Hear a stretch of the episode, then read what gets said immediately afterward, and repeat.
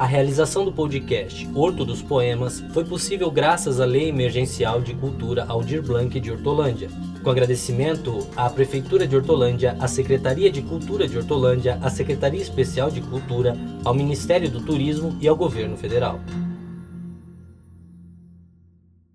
O que muda verde, Bobo desmanchado, vai juntando a sua tralha, ponteiro, Ilustra lugar. um latimão.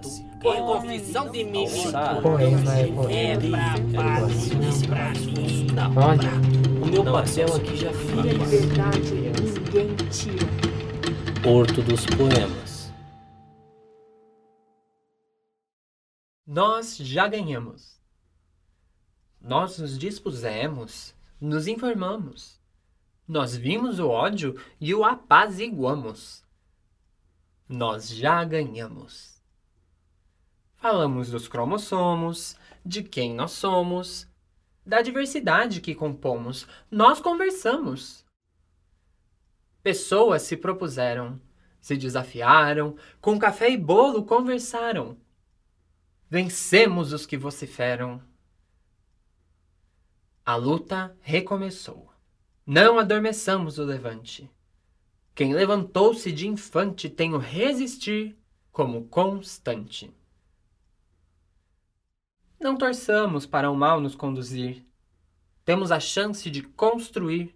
Somos do veneno o elixir.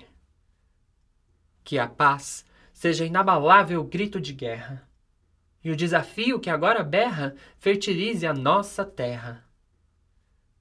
Bem-vindos ao novo de sempre, novamente. Nada inédito à nossa frente, de Raul, volta a semente.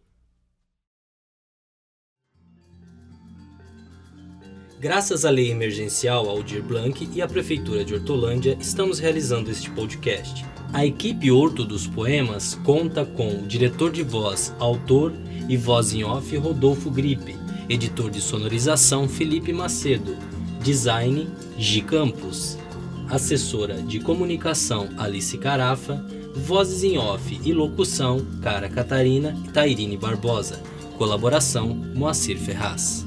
E segue a gente lá no Instagram e no Facebook, arroba Horto dos Poemas.